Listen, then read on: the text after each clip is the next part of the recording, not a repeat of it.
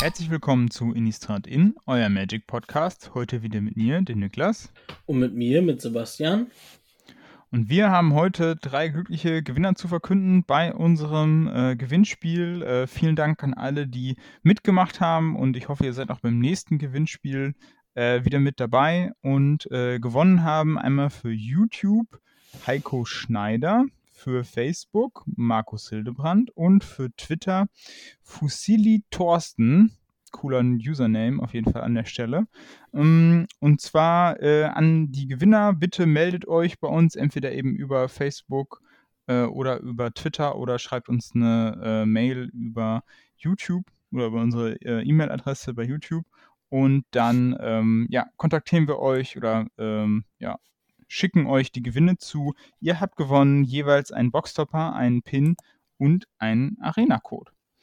Und genau, äh, vielleicht sollten wir unsere E-Mail-Adresse äh, von YouTube nochmal kurz erwähnen. Das ist eine sehr gute Idee. Ihr könnt äh, uns quasi äh, bei äh, per Mail erreichen unter inistrat.in@gmail.com. Also quasi wie der Podcast inistrat.in@gmail.com. Tut das bitte falls ihr gewonnen habt. Und falls ihr nicht dabei wart, dann gibt es noch eine neue Chance bei einem neuen Gewinnspiel. Dazu dann am Ende dieses Podcasts. Bevor wir mit dem eigentlichen äh, Thema heute starten, ähm, hat uns ja quasi, also die letzte Folge ist ja ungefähr 14 Tage her und ähm, in den 14 Tagen ist ja wahnsinnig viel beim Magic äh, im Magic-Universum passiert. Äh, Sebastian, was kommt dir da so in den Kopf? Äh, boah, zuallererst die Early Access Spoiler von Brothers War, dann die Spoiler zu äh, Infinity. Und ich meine, heute, jetzt wo wir aufnehmen, ist es der 4. Oktober. Ähm, da haben sie ja auch noch so ein paar Sachen angekündigt. Also, letzt, also am Wochenende kamen mir noch die, die Transformer-Karten. Ja. Und heute haben sie, glaube ich, dem Ganzen die Krone aufgesetzt äh, mit dem 30 äh, Anniversary Gedöns da, der Jubiläums-Booster-Packung. Ja, genau. Display, was das da auch sein soll. Genau, also falls ihr es äh, noch nicht mitbekommen haben solltet, äh, Magic wird ja dieses Jahr äh, 30 äh, Jahre alt und ähm, das gibt es quasi, das nimmt Wizards zum Anlass, um äh, eine Edition ähm, herauszubringen, wo äh, sehr viele Karten eben aus, ähm, ja, aus Alpha und aus sehr alten äh, Magic-Sets dabei sind. Die gibt es dann quasi im neuen Frame und im alten Frame. Und äh, der große, in Anführungszeichen, Haken daran ist, das sind keine playable, also turnierlegale Magic-Karten, sondern diese Karten haben einen anderen Rücken und sind auch als nicht turnierlegal quasi äh, ja, definiert worden. Es sind also eigentlich, also im Sprachgebrauch, es sind eigentlich keine Magic-Karten. Das sind ja, quasi Proxys. Genau, das, äh, das habe ich auch. Ich habe dann bei Twitter so ein bisschen was gesehen und mir das angeguckt. Und die Leute sind halt auch einfach super sauer, ähm, weil es halt einfach, du bezahlst 999 US-Dollar für vier Booster-Packungen mit, ich glaube, 14 oder 15 Karten. 15 Karten. 15 das, Karten, ja, die nicht illegal sind, ne? Ja. Die halt wirklich, äh, ja, das, das sind Proxys. Ja, es sind, genau, ja. es sind keine, das sind keine Magic-Karten, äh, ne? Und wie gesagt, ähm, also pro Booster 250 Dollar für etwas, was halt keine Magic-Karte ist, ist halt äh, schon heftiger Price-Tag, aber gut, ähm, ich denke mal, das kommt einfach daher, weil sie ähm, ich sag mal, Magic wird halt vom Commander gecarried momentan. Also nicht nur, also zu, zu Covid-Zeiten war es vielleicht noch ein bisschen was anderes, aber mittlerweile Commander ist das beliebteste Format. Und ähm, ich denke mal, dass es viele Leute dann einfach nicht interessiert. Also wenn ihr zum Beispiel jetzt euch die Karten mal anschaut, ähm, auf der Vorderseite sehen die komplett, sind das komplett normale Karten. Die haben sogar diese Holo-Stamps.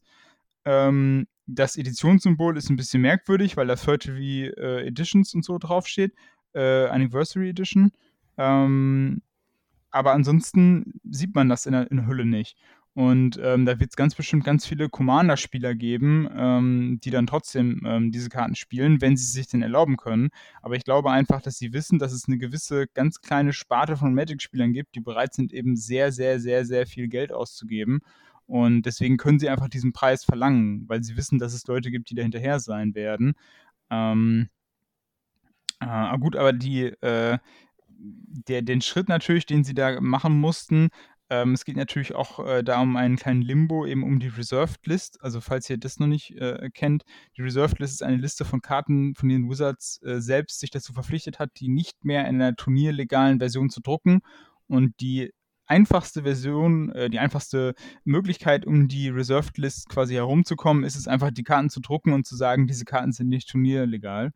Ähm, ja, aber äh, die Frage ist natürlich, was macht dieses nicht turnierlegal eigentlich in der heutigen Zeit, wo Commander eigentlich super wichtig ist, noch aus?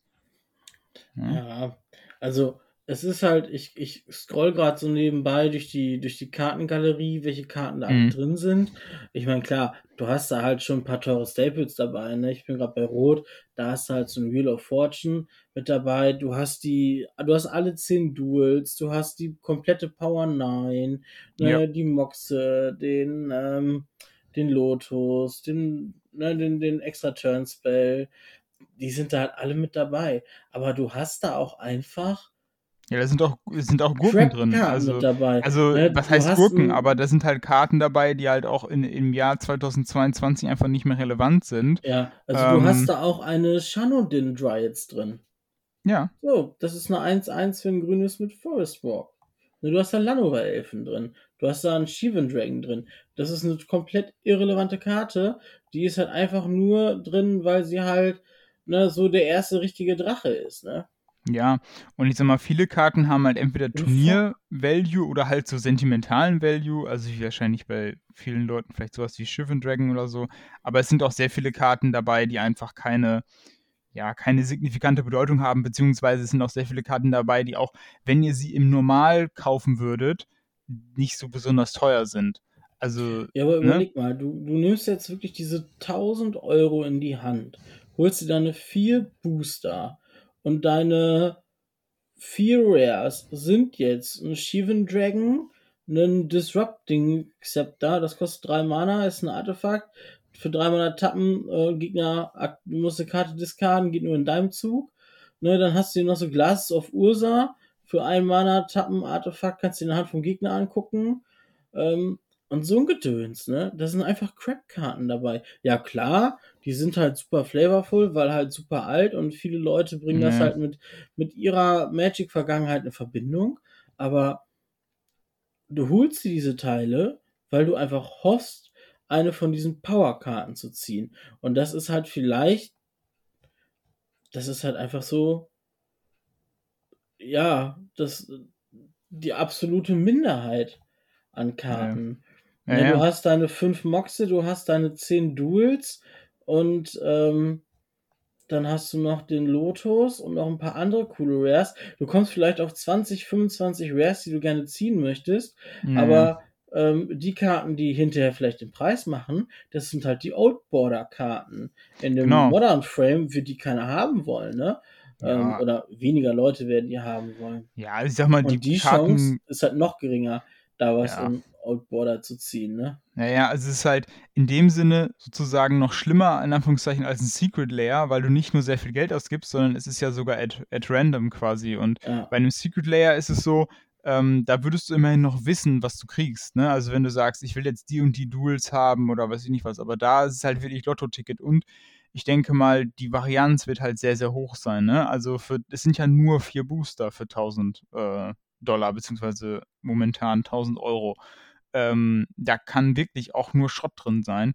Und ähm, deswegen ist das, weiß nicht, also für in meinen Augen ist es eines der fragwürdigsten Produkte, die es in den letzten Jahren, glaube ich, gegeben hat.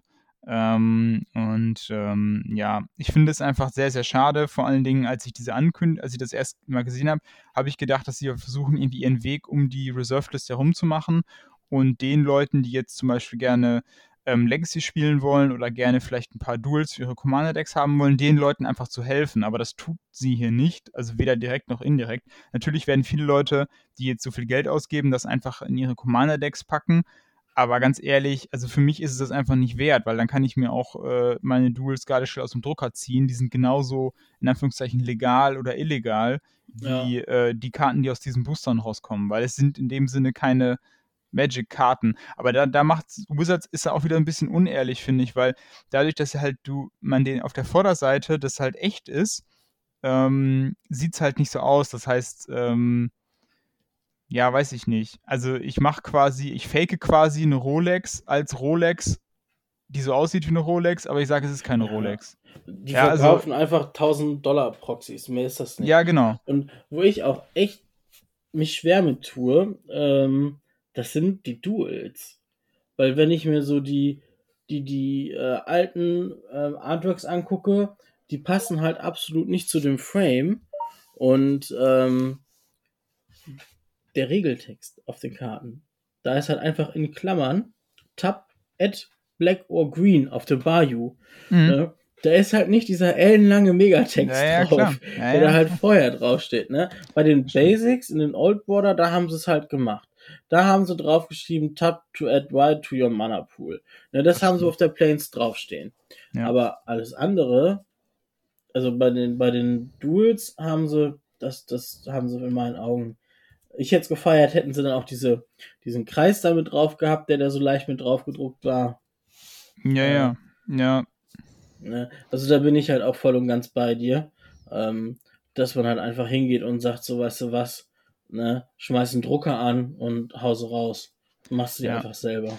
Ja, und ich sehe, das, was halt so ein bisschen schade es gibt halt Leute, die das kaufen werden, einfach weil sie das Geld haben oder beziehungsweise weil sie auch darauf spekulieren, dass diese Karten irgendwann selber zu Sammlerobjekten werden, weil darum geht es ja. Also einfach zu sagen, okay, ich kaufe die Karten, ich lege sie weg und dann werden sie halt genauso wie die Originale irgendwann zu einer Sammler, zum Sammlerobjekt. Ne? Ja, also was, was cool ist, das sind die Tokens. Ne? Mhm. Du hast zum Beispiel den Human Tokens, da ist das Bild von Swords of Plowshare drauf. Ähm, Du hast einen Treasure Token, da sind Ursas Sunglasses drauf. Hm. Und sowas. Ne? Das, das, ist, das ist cool gemacht, dass du halt auf den Tokens ähm, die Artworks von Karten hast. Ja. Aber das, das war's dann das auch schon. Aber und das äh, könnt ihr, wenn ihr jetzt gerade zuhört und euch das überlegt, ihr könnt das mit äh, einem kleinen netten Programm, das nennt sich Magic Set Editor, könnt ihr das auch selber machen. Ähm, wenn ihr Magic ja. Artwork, damit könnt ihr quasi eigene Proxys erstellen und dann Magic Artwork irgendwo drauf machen. Und das ist natürlich auch auf ähm, Tokens natürlich auch absolut äh, legal. Und ähm, falls ihr auf diese Retro Basics steht, ihr kriegt auch äh, Retro Basics relativ günstig. Natürlich jetzt nicht in diesem, genau in dem Alpha, äh, Framing, aber ich sag mal mit einem Old Border und mit einem älteren Regeltext auch schon für relativ günstiges Geld. Ähm, deswegen muss man halt nicht an die Edition. Ähm, ja. Also von daher, ja, ist wirklich sehr schade und ich würde mir wirklich wünschen, dass sich Wizards irgendwann mal einen Weg, äh, einen Weg findet, eben turnierlegale Varianten von einigen von diesen Karten zu bringen. Ähm, einfach um, ja, das einfach wieder so ein bisschen mehr zu beleben einfach ähm, und um den Spielern einfach zu helfen. Ähm, aber das Produkt ist halt das Gegenteil. Also es ist nicht dazu da, um den Spielern zu helfen, die jetzt gerne im Commander oder im Legacy gerne noch, denen noch ganz teure Karten fehlen, sondern es ist halt dafür da, um die Leute, die ganz oben noch ganz viel Budget quasi haben und nicht wissen, wohin mit ihrem Geld, um denen quasi dann noch äh, was wegzu wegzunehmen. Und ein bisschen schade, dass man ausgerechnet auf die Art und Weise versucht, äh, 30 Jahre Magic zu feiern. Ähm, ja. Ja, ich, keine Ahnung, ich bin von dem Produkt einfach nur komplett enttäuscht. Ja, ja, es ist leider so. Vor allen Dingen, wie gesagt, ich persönlich finde ja auch diese ganzen, ähm, sehr viele von diesen Retro-Frames-Geschichten äh, finde ich wirklich sehr, sehr schön und ja, ist halt das ist halt auch das, schade. was ich feiere bei dem ähm, ähm, Commander-Decks von Brothers War. Die sind komplett, also beide Decks, alle 100 hm. Karten in den Decks sind äh, Old Border. Die sind in dem Retro-Frame. Und da sind halt einfach Karten drin, die es vorher noch nicht im Retro-Frame gegeben hat. Ja. Ähm, ist es das Serum Visions gewesen? Oder Spell Pierce? Irgend so ein blauer Almana-Spell. Ähm, eine... Äh, nein, es ist äh, Preordain. Ja. Genau, der ist drin. Ja, äh, feiere ich mega, das Produkt. Ähm, Finde ich super. Es sind aber noch nicht alle, die Listen sind noch nicht gespoilert, ne? Es sind noch so ein Nee, paar die sind nicht ne? gespoilert. Genau, also in Old Frame sind bis jetzt auf jeden Fall bekannt neben den beiden Commandern der Reliquary Tower, Baleful Strix, Preordain und Skullclamp. Und das sind ja schon mal vier Staples eigentlich. Also Reliquary Tower auf jeden Fall und Skullclamp auch. Ja, die Ähm, Baleful Strix wird auch den einen oder anderen äh, Legacy-Spieler, glaube ich, interessieren. Ja, Aber die genau. sind leider nicht in voll da. ja. Oh. Ja. Aber ja, die sind, die sind auf jeden Fall da. Ähm, genau. So viel auf jeden Fall zu dem, was so in der Magic-Welt die letzten 14 Tage passiert ist. Wir werden auf jeden Fall auch nochmal das Thema ähm, Brothers War und auch nochmal das Thema Infinity auch nochmal in Zukunft auch nochmal aufnehmen. Ähm, aber da haben wir uns gedacht, das lohnt dann eher eine äh, komplette äh, Folge zu machen. Ähm, wir haben das jetzt nur an der Stelle einmal angerissen. Ähm, genau. Unser eigentliches Thema für heute, ähm, wir wollen heute über unsere äh, ja, Lieblingsdecks sprechen, über Decks, die wir sehr gerne gespielt haben oder immer noch ähm, spielen und haben uns dabei jetzt nicht auf aktuelle Decks beschränkt, sondern haben mal geguckt, was wir über die ganzen Jahre hinweg ähm, ja, an Decks gespielt haben, die wir vielleicht auch noch äh, schon gar nicht mehr haben oder halt in anderer Konstellation haben. Und es war echt schwer, da irgendwie eine Liste zu machen aber wir haben beide eine. Und ähm, genau, wir stellen uns das äh, heute ein bisschen wechselseitig vor und äh, wir werden das wahrscheinlich nicht alles in einer Folge schaffen und werden dann in der nächsten Folge oder bei einer der nächsten Folgen auf jeden Fall bei dem Thema weitermachen. Wir haben uns beschränkt auf ähm, Turnierformate, äh, also Standard, äh, Legacy, Modern. Ähm, ich habe noch ein Dual Commander Deck, äh, kommt später noch bei mir in der Liste. Ähm, wir machen, glaube ich, zu den Commander-Decks machen wir nochmal eine extra Folge, weil es einfach so viele Decks sind. Ähm, aber ich würde jetzt erstmal sagen, Sebastian, du kannst gerne starten. Welches Deck würdest du uns als erstes gerne vorstellen? Uh, das kommt jetzt ganz aufs Format drauf an. Ähm, also, ja, ich glaube, ich fange mit dem, ja, mit dem, mit dem, was am offensichtlichsten ist, mit meinem Lieblings-Modern-Deck. Das ist das Deck, was ich jetzt mittlerweile seit über vier Jahren schon spiele, äh, in allen möglichen Variationen. Das ist nämlich mein Junt-Deck. Das äh, ist, glaube ich, auch so das Deck, mit dem ich relativ erfolgreich bin. Habe schon einige Events gewonnen, also abseits vom, vom FNM. Habe damit die Modern Liga bei Card Trader 24 gewonnen. Äh, letztes Jahr das Charity Modern Event bei Card Trader habe ich damit gewonnen. Das war halt auch ein recht großes Modern Event mit, ich glaube, 50, wenn nicht sogar 60 Spielern. Und ähm, ich, wie gesagt, spiele das seit vier Jahren. Ursprünglich noch mit äh, Dark Confidence und dann irgendwann auch mit Bloodbraid Elfen, die jetzt aber allesamt leider Platz machen mussten für die neuen Modern Horizons Karten. Dadurch hat sich Junt, glaube ich, schon ganz schön geändert. Durch Mhm. Ragavan und Fury und Season Pyromancer.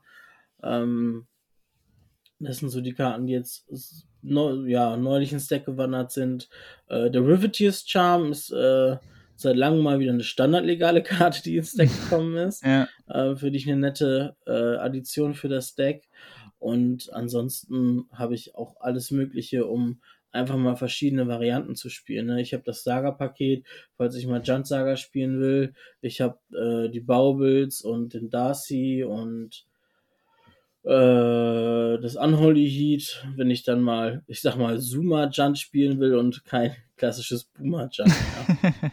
ne? Und ansonsten gibt der Kartenpool halt auch Raktors Midrange oder The Rock her oder so. Also ich äh, stehe auf Grindfeste im Modern, das ist so meins und glaube ich, Junt ist das Deck, ähm, dass das halt am besten kann. Das ist auch so, was meinem äh, Spielstil so am nächsten kommt.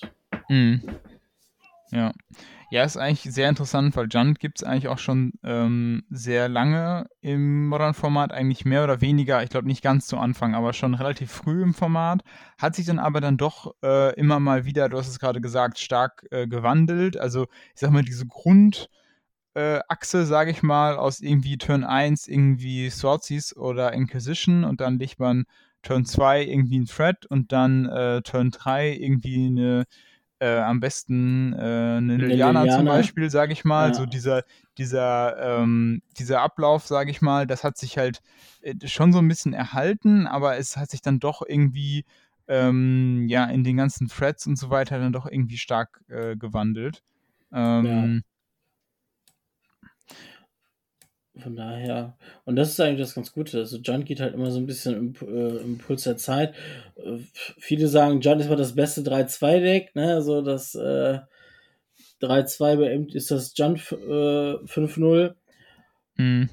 Ähm, ja, kann man so sagen. Ne? Äh, kann gegen alles gewinnen, aber auch gegen alles verlieren. Ja. Du hast, glaube ich, keine wirklich richtig, richtig schlechten Matchups, außer Tron und äh, ich sag jetzt mal, ne, das Four Color, äh, Jorion, das ist halt mhm. auch schon eine harte Nummer. Ja.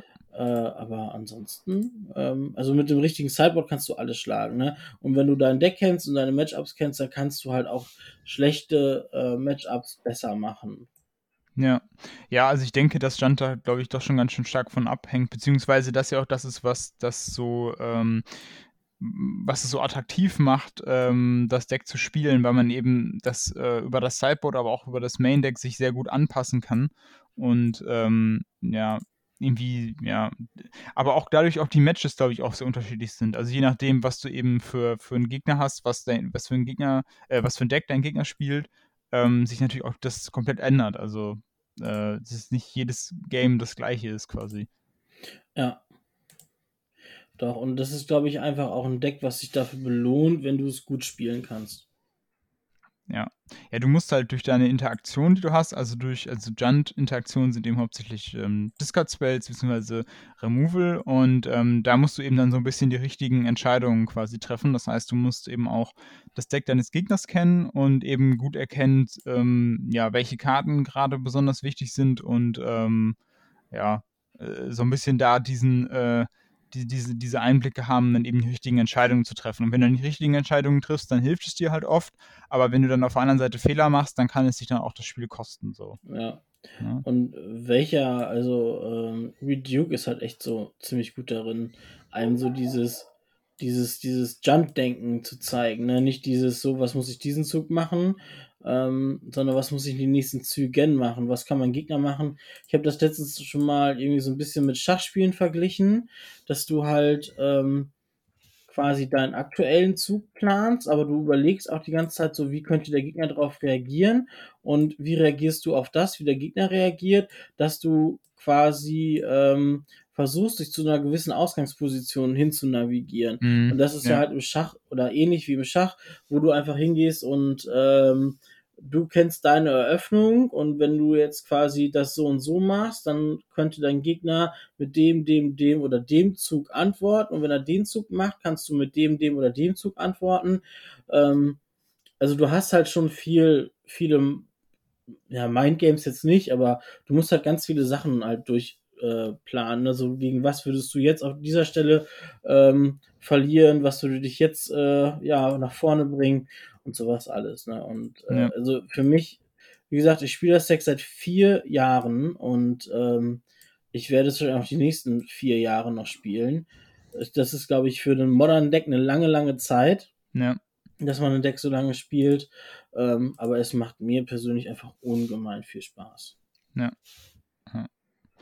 Ähm, das passt ganz gut, was du gerade gesagt hast zum Thema ähm, Sachen irgendwie äh, vorausahnen oder irgendwie zu überlegen, ähm, wie mein Gegner reagiert. Ähm, das erste Deck, was ich jetzt hier äh, mitgebracht habe, ist tatsächlich mal ein sehr altes Standarddeck. Ich habe bis, äh, glaube bis 2013 oder so habe ich Standard gespielt und ähm, das erste Standard oder nicht das erste, aber eine der ersten Standarddecks, die ich irgendwann so fertig hatte ähm, war ein damaliges UW Control Deck, das ist das erste Control Deck, was ich wirklich auch, also erste Turnier-Deck, was ich wirklich gespielt habe.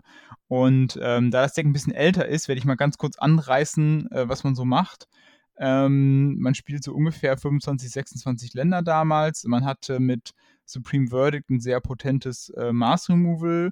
Man hatte mit äh, Detention Sphere, ähm, gibt es tatsächlich heute ein Pioneer noch, ähm, ein ganz potentes, äh, ganz potenten Removal. Man hatte damals mit Jace Architect of Sword einen ganz brauchbaren Planeswalker, der einfach, der einfach ein bisschen einen Kartenvorteil gemacht sozusagen. Ähm, und hatte dann so Karten zum Beispiel wie Sphinx Revelation, wo man dann für X und äh, drei Mana eben Karten ziehen konnte. Konnte man sich quasi rausziehen, man hatte dann diverse drei Mana Counterspells ähm, und hat dann quasi äh, am Anfang versucht, irgendwie ja Removal und Counter unterzubringen und dann sich irgendwann mit Supreme Verdict dann eben rausgezogen quasi. Und ähm, das äh, Deck hat mir eben äh, Spaß gemacht, weil es das erste ähm, Control-Deck ist, was ich so gespielt habe. Und ähm, da ist es eben sehr interessant, weil damals als für mich jemand, der jetzt noch damals deutlich weniger äh, Erfahrung hatte als heute, war es einfach interessant zu spielen, eben zu überlegen, okay, wo willst du das Spiel eigentlich hinhaben? Und das ist eben bei Control immer das Ding, dass du gucken musst, okay, ähm, deine Lebenspunkte sind eben auch deine Ressourcen. Wie weit kannst du quasi mit deinen Lebenspunkten runtergehen? Ähm, wo musst du quasi Tempo rausnehmen? Ähm, und ähm, ja, ja, wie soll ich das sagen? Ähm, welche Strategie willst du dir für welches Matchup irgendwie so zurechtlegen? Weil äh, anders als vielleicht das äh, Land, Land auf, Land ab geglaubt wird, kann man es sich nicht leisten, alles zu countern. Ja, das stimmt. Das, aber ich kann das verstehen, wenn man manchmal davor sitzt, dann denkt man sich, okay, der countert einfach alles und fertig.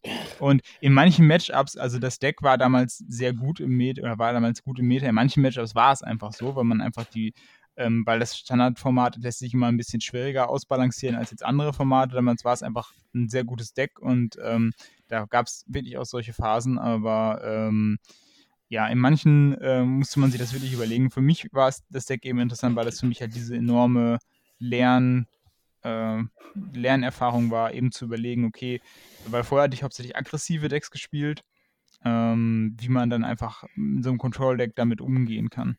Ja, also ich als passionierter Midrange-Spieler äh, habe relativ schnell meine Abneigung gegen Control-Decks entwickelt. Und was dann Niklas auch nicht immer zu meinem Lieblingsgegner gemacht hat. Ja, also das klassische, ja, also das klassische, das klassische Spielchen ist ja, dass ähm, quasi Control äh, dann einfach immer ein bisschen besser positioniert ist ähm, gegen Midrange, weil du mehr diese Kartenvorteilsmaschinerie hast. Also zum Beispiel genau. wie Sphinx Revelation, was halt unglaublich viel Mana kostet, also X plus 3, das kostet dann irgendwie, also wenn es sich lohnen soll, 6, 7, 8 Mana. Ja. Und ähm, das ist natürlich mehr Value generell als jetzt zum Beispiel ein Midrange-Deck generieren kann. Aber auf der anderen Seite ähm, ist eben auch, ja, dadurch, dass die Kosten so hoch sind, auch ähm, kann es auch manchmal sein, dass du einfach irgendwie unter die Räder gerätst, weil du halt dann irgendwie schon, ähm, ja, viel Schaden kassierst und dann die Sphinx Revelation dich nicht mehr rausbringt, weil eben die Board-Situation so schlecht ist. Und ähm, ja, da haben ähm, genau, da sind Midrange-Decks manchmal ein bisschen besser aufgestellt, weil sie dann selber schon Kreaturen legen können und sehr effizientes Removal haben. Ähm, und äh, ja, aber im direkten äh, Head-to-Head -Head ist es dann manchmal äh, als Control-Deck ein bisschen einfacher. Ja, wie war das, das so schön? Die erste Sphinx Revelation rettet ihr das Spiel, die zweite gewinnt das Spiel. Ja, genau, so ungefähr. Weil du ja. durch die erste hast du dann eben, also du kriegst dann ähm, ziehst x Karten und kriegst x Lebenspunkte. Und mit der ersten hast du quasi, ähm, ja, dir oftmals eben die Lebenspunkte gemacht, um eben irgendwie zu überleben. Und hast dann versucht, die Karten, die du gezogen hast, möglichst schnell zu verwerten. Und äh, mit der zweiten hast du dann den Vorteil, also den Kartenvorteilsbogen so weit gezogen, dass du dann eben, ähm, ja, dass du dann eben gewinnen konntest. Ähm, ja, war übrigens auch eine Zeit, wo sehr viel Control Mirror gespielt wurden, weil das Deck so unglaublich äh, beliebt war. Da hat man dann so schöne Länder gespielt, wie zum Beispiel Warland Hound, also ein Land, wo du dir deine eigenen Kreaturen aus dem Friedhof äh, exilen kannst, um 1-1er-Token zu kriegen. Das waren so Win-Conditions. Oder Nephalia Drownyard ist noch ein Land aus Innistrad, da kann man drei Mana und das Land tappen, dann muss der Gegner drei Karten millen. Und da kann man sich vorstellen, bei heutigen, heutigen Standards, wie lange das dauert. Das dauert ewig. Ja gut, damals hatte man kein Jurion, ne? da haben wir nur 60, keine 80 Da haben wir nur 60 Karten spielt. gehabt, aber ich sag mal, drei Karten pro Runde, das dauert. Aber das ja. war eine Win-Condition.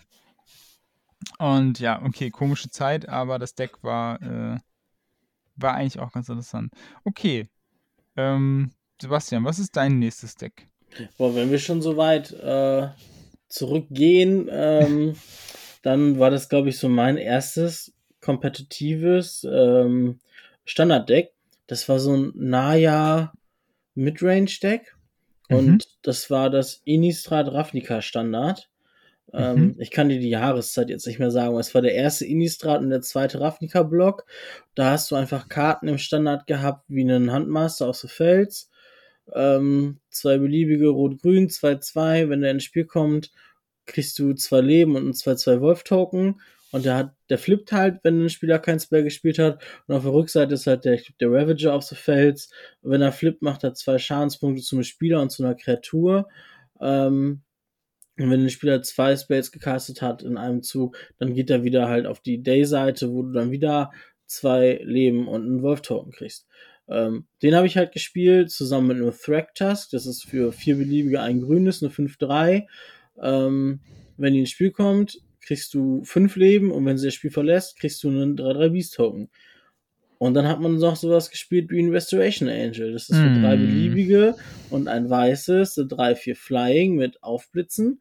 Und wenn der ins Spiel kommt, kannst du eine Nicht-Engel-Kreatur ins Exil schicken Ja. und sie wieder ins Spiel zurückbringen. Und das heißt, wenn du einen Handmaster oder einen Thragtusk hast, dann kriegst du halt auch die Effekte wieder. Und das war halt einfach in einem, in einem Format oder einem Standardmeter, wo, ich glaube ich, Rot-Schwarz-Aggro das stärkste Deck war, war das halt komplett absurd. Ja, Äh, ja das da war hast du einfach ein halt- richtiger Blowout, ne? Also, Also, also da, ähm, das hat aber super viel Spaß zu spielen. Da waren wir damals noch in Iserlohn auf dem, auf dem Turnier.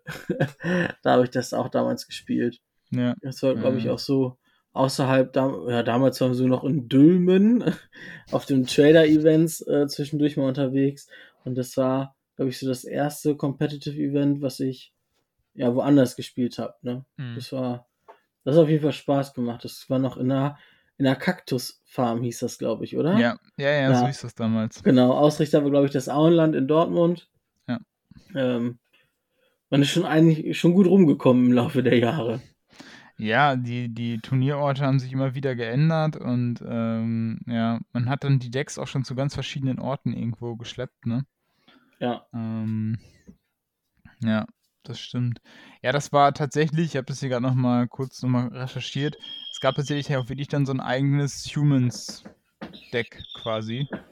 Äh, ein bisschen anders, als man es heute kennt, ähm, weil natürlich Etherwall war damals nicht im Standard und ähm, es war eigentlich eher mehr so auf äh, Aggro aufgebaut, aber es gab natürlich mit diesem Major of äh, Averbrook, also mit diesem äh, Bürgermeister Lord, ja.